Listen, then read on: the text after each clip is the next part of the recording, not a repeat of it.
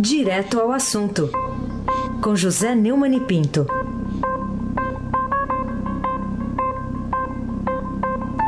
Neumani, bom dia. Bom dia, Raíssa Abac, o craque. Bom dia, Carolina Ercolim, tintim por tintim. Bom dia. Bom dia, Frânio Vanderlei, tocando a sirene do Almirante Nelson, do nosso pedalinho. Tchau, querida. Bom dia, Diego Henrique de Carvalho. Bom dia, Marci Biasi. Bom dia, Clã Bofim. É, Manuel Alice Isadora. Bom dia, ouvinte da Rádio Eldorado 107,3 FM Raizen Abac. O craque. Ô Neumann, vamos falar uh, de dois assuntos aqui. Tivemos o assassinato lá do ativista cultural negro Moa do Catendê, assim conhecido, lá em Salvador, pelo barbeiro Paulo Sérgio Ferreira de Santana. Doze facadas. E outra notícia, o anúncio da guerra contra os Marajás. Eu acho que eu já ouvi isso uma vez.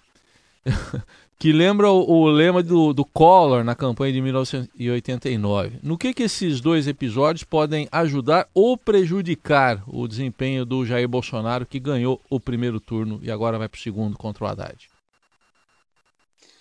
O próprio Jair Bolsonaro lamentou, mas afirmou que não tem nada a ver com o episódio de violência e outros episódios que poderiam ter motivado, ser motivados por seus simpatizantes.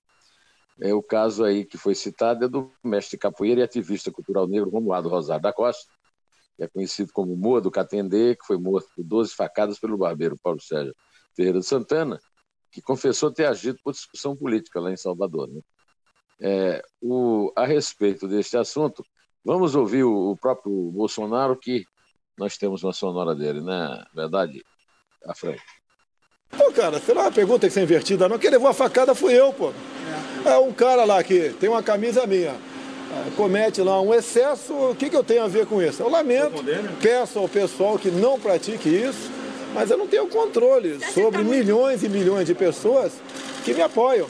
Agora, a violência vem do outro lado, a intolerância vem do outro lado. Eu sou a prova, graças a Deus, viva disso daí. Bom, é, acho que o Bolsonaro podia fazer um apelo mais veemente porque isso aí, não é claro que não pode ser atribuído a ele, somente muita má fé, mas tem muita má fé correndo na campanha. Né? Ele deu essa declaração na frente da casa do empresário Paulo Marinho, ele passou a, a terça-feira gravando vídeos da campanha. Né? E ele, na entrevista, ele recorreu a esse tema né, do Fernando Collor, né, ele dizendo que vai acabar com a fábrica dos marajás de servidores públicos. Uh, isso a respeito da reforma da Previdência. Apesar do, do... O Fernando Collor é um fenômeno na, na, vida brasileira, né?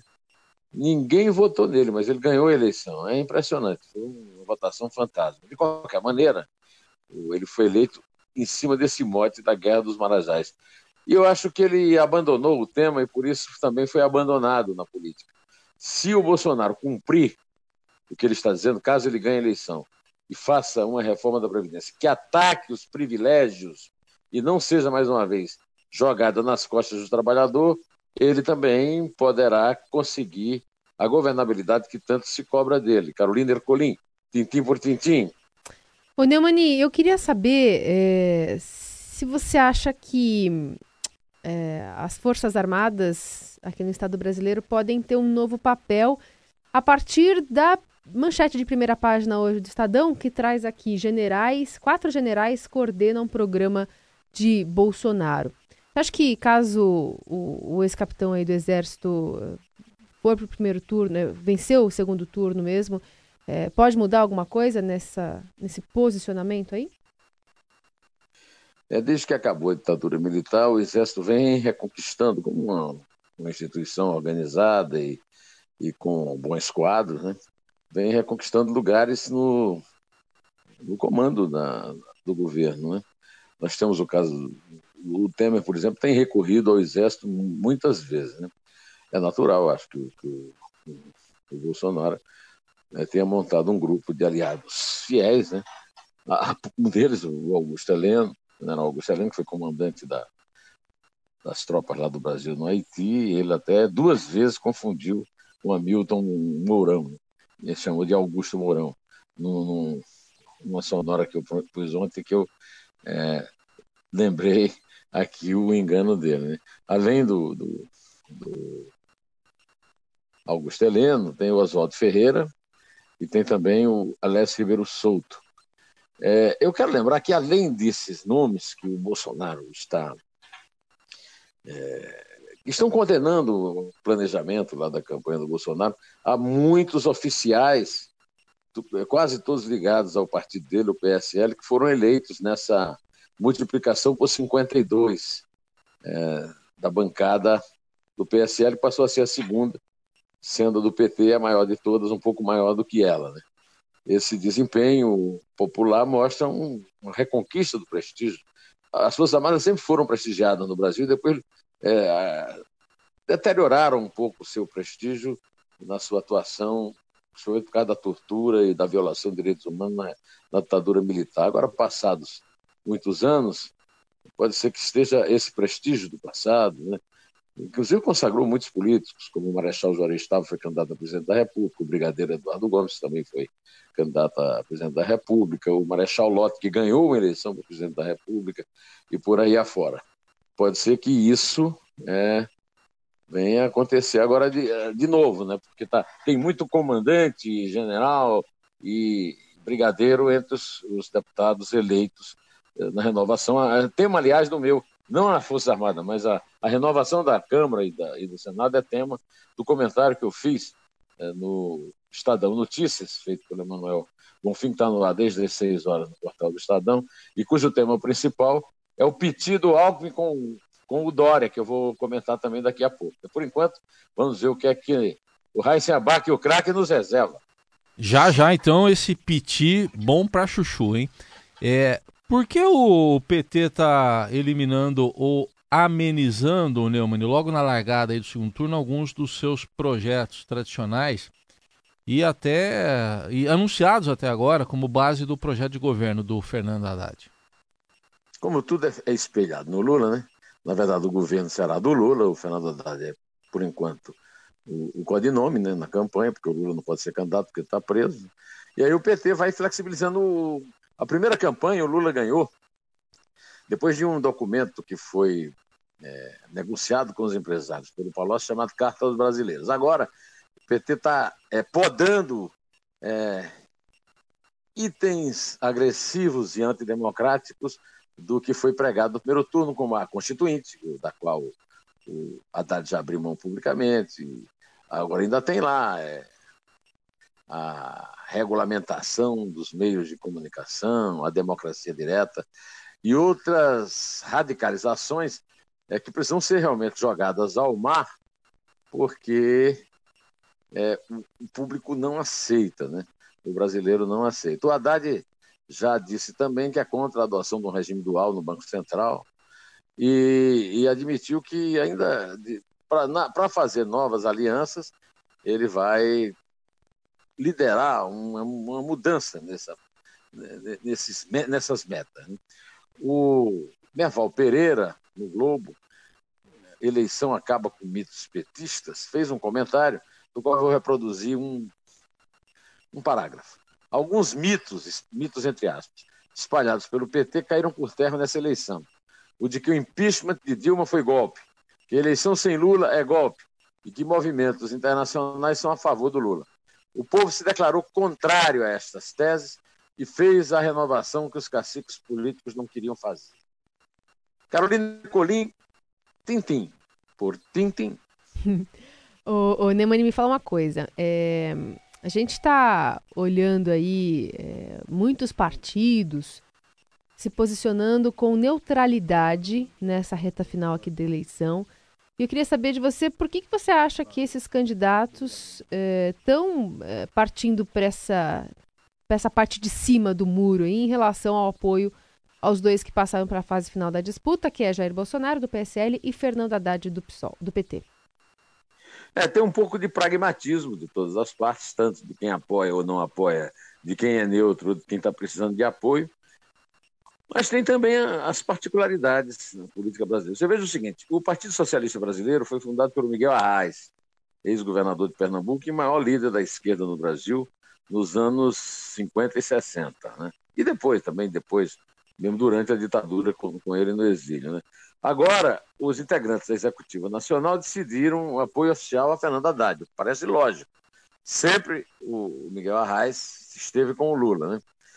É, mas liberou os diretórios do Distrito Federal e de São Paulo para se posicionarem de forma independente, porque disputam o governo do Estado e precisam, por eles, precisam de apoio lá, nessas eleições. Né?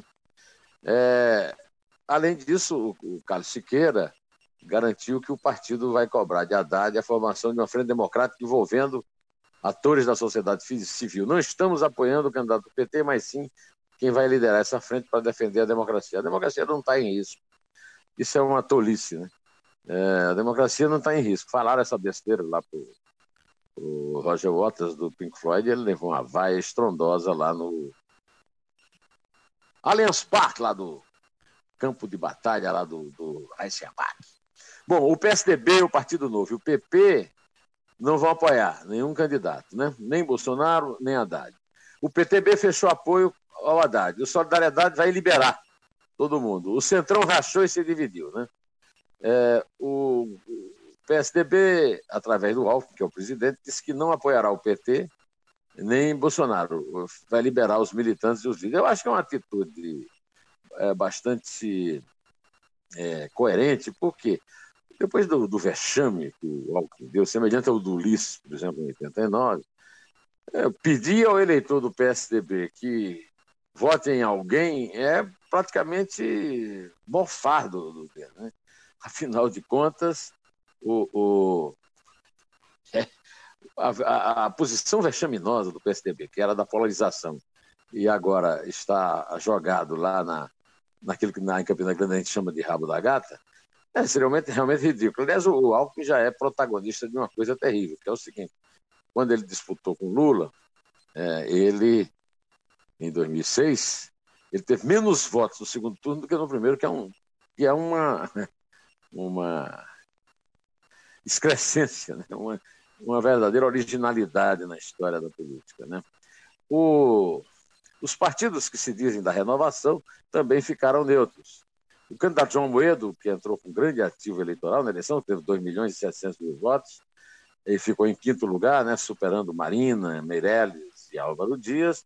É, por exemplo, até acenou com um aplauso ali ao Paulo Guedes, mas eu acho que, de certa forma, o, o, o Novo, o, o Podemos e outros partidos é, que, que proclamavam essa renovação política, entenderam a, a, a, o desempenho deles mesmos, mas não entenderam do Bolsonaro. Há muito voto do Bolsonaro, de nostálgico da ditadura, de direitista. Eu não digo que nenhum é fascista, ao contrário do que estão dizendo, né, do Roger Waters até o PSB, porque houve uma eleição e eu, eu preciso respeitar, não o Bolsonaro, mas os 49 milhões de votos que ele teve. O, o sujeito vem lá dos Estados Unidos, que é o caso desse, aliás, da Inglaterra, que é o caso desse é, Roger Waters, para chamar o, o 50 milhões de brasileiros de neofascista, é, uma, é realmente uma coisa, é, de fato, é, execrável. Né? O Novo criticou o PT, mas ficou neutro, e, e com isso também ele entra naquilo que eu falei. Né? Quer dizer, o, não precisa o João Moeda declarar apoio a ninguém. Cada eleitor dele decidirá da forma que ele convém, como, como é da democracia mesmo, vai ser o craque. O Neumann, falar um pouco de eleição estadual aqui em São Paulo. Que ajuda você acha que terá o governador Márcio França com o anúncio oficial do apoio que vai dar a ele no segundo turno o presidente da Fiesp, o Paulo Scaff, na disputa aí contra o João Dória? É, o Paulo Scaff teve uma votação ali, perdeu por uma margem de voto muito pequena o Márcio França passagem para o segundo turno. Mas aqui eu acho que vale também o, a, a afirmação que eu fiz agora há pouco. Né? Ele perdeu, por uma margem pequena, mas perdeu. Ele não tem voto tradicional. Né? Não sei se ele tem muita coisa a transferir. E com essa bipolaridade aí, do, do Dória anti-PT com o Márcio França do PSB, aliado do Lula, que atende na, na campanha pelo nome de Haddad, acho que a, o, a tarefa do, do Dória facilitará os erros terríveis que ele cometeu no passado, o principal dos quais foi deixar a prefeitura, e fará com que muitos eleitores que não votariam nele de jeito nenhum, votariam no Cláudio Scaff, é, votem nele agora, porque o Márcio França é, representa a opção exatamente oposta por aqueles que não querem o Lula perto do poder. Carolina Colim, tintim por tintim. É, Neumani, até que ponto, a seu ver, é, a frase do ex-governador paulista Geraldo Alckmin dirigida ao candidato do, do, seu partido, né, ao segundo cargo mais importante do país, governador de São Paulo, é, o ex-prefeito João Dória, e que revela, pelo menos aparentemente, uma mágoa profunda né, entre os dois ali, poderá influir de fato no futuro político do partido, né? Agora, um partido mais dividido acabou ficando em cima do muro em relação à candidatura de, de Bolsonaro, né? Ou se apoiava Bolsonaro ou não. Mas como é que você acha que isso pode reverberar nas decisões partidárias a partir de agora? Carolina, eu vou pedir ao Afrânio para mais uma vez tocar uma. Uh, tem uma, uma, uma, sonora que o Diego avisou que é um, que é um furo do Estadão, que capta exatamente a mágoa do, do Alckmin na reunião que era presidida por ele, ele é o presidente do PSDB, de ontem lá em Brasília. Vamos ouvir o que disse o nosso picolé de chuchu. Inclusive de uma forma mais incisiva, eu reconheço, mas teremos que fazer novamente. Não, não podemos fugir dessa avaliação. Mas a avaliação de intermedista não era eu, não, era você, viu? Eu quero, antes de tudo, você. respeitar a sua Você. Você. Não. Você está aqui diante de dois ex-ministros do presidente que estão aqui, do nosso partido. Eu acho que você não queira desrespeitar nem o Serra, nem o Bruno. Calma, senhor, calma, discernimento e equilíbrio. Essa sempre uma característica que você teve. Agora nós temos. Traidor eu não sou. Nem falso.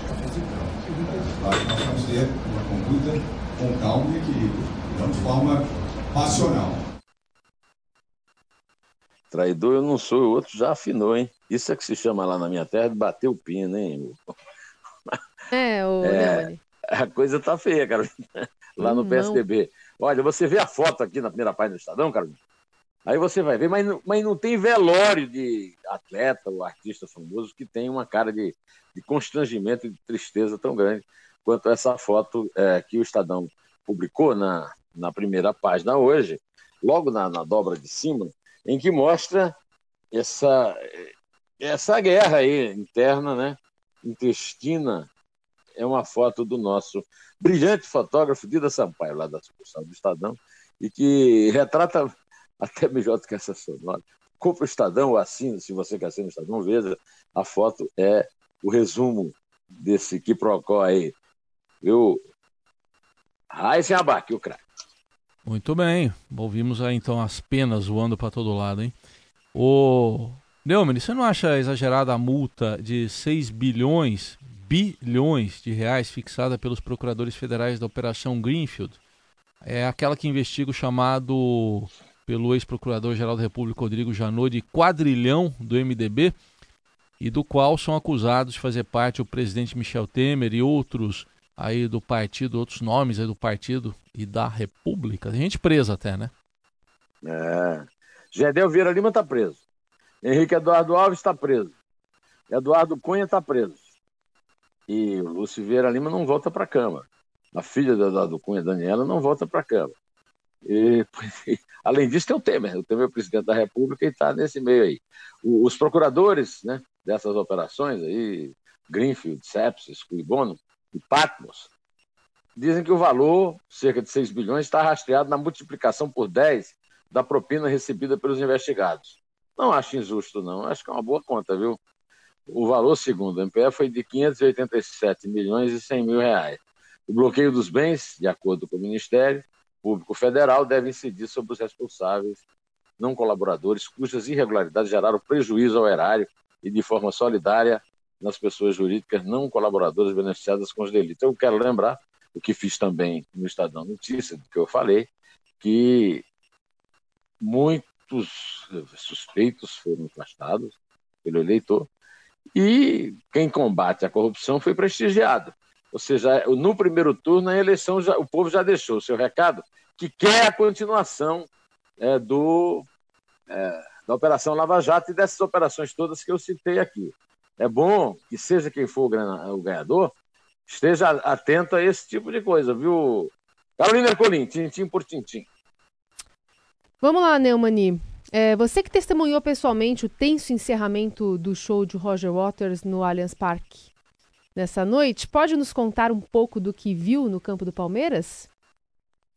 Eu vou fazer isso porque eu, eu li hoje dois textos de pessoas que eu admiro e respeito e com as quais uma eu trabalho, a outra eu trabalhei, eu trabalhei com a Alessandro Janine, no Jornal da Tarde, hoje ele está no Globo e trabalho, tenho muita admiração, sou muito amigo do Júlio Maria. Os dois disseram que houve divisão de vaia e, e aplausos ao Roger Waters na fase final. Eu não foi isso que eu vi, eu posso estar enganado, eles podem estar certos, talvez eles estejam no número que eu não estava. Eu estava nas cadeiras superiores. Hum. Atrás de mim havia um grupo que berrava, ele não, o tempo, o show inteiro. E no show inteiro, o Roger Waters fazia aquelas pregações políticas e tal. Teve um momento em que ele incluiu o Bolsonaro numa lista de do que ele acha de a subida da direita, que inclui o Trump e o Jean-Marie Le Pen, por exemplo, da França, e o Putin da Rússia, entre outros menos votados. A lista é bastante eclética. Primeiro, tem gente que não está no poder. Né?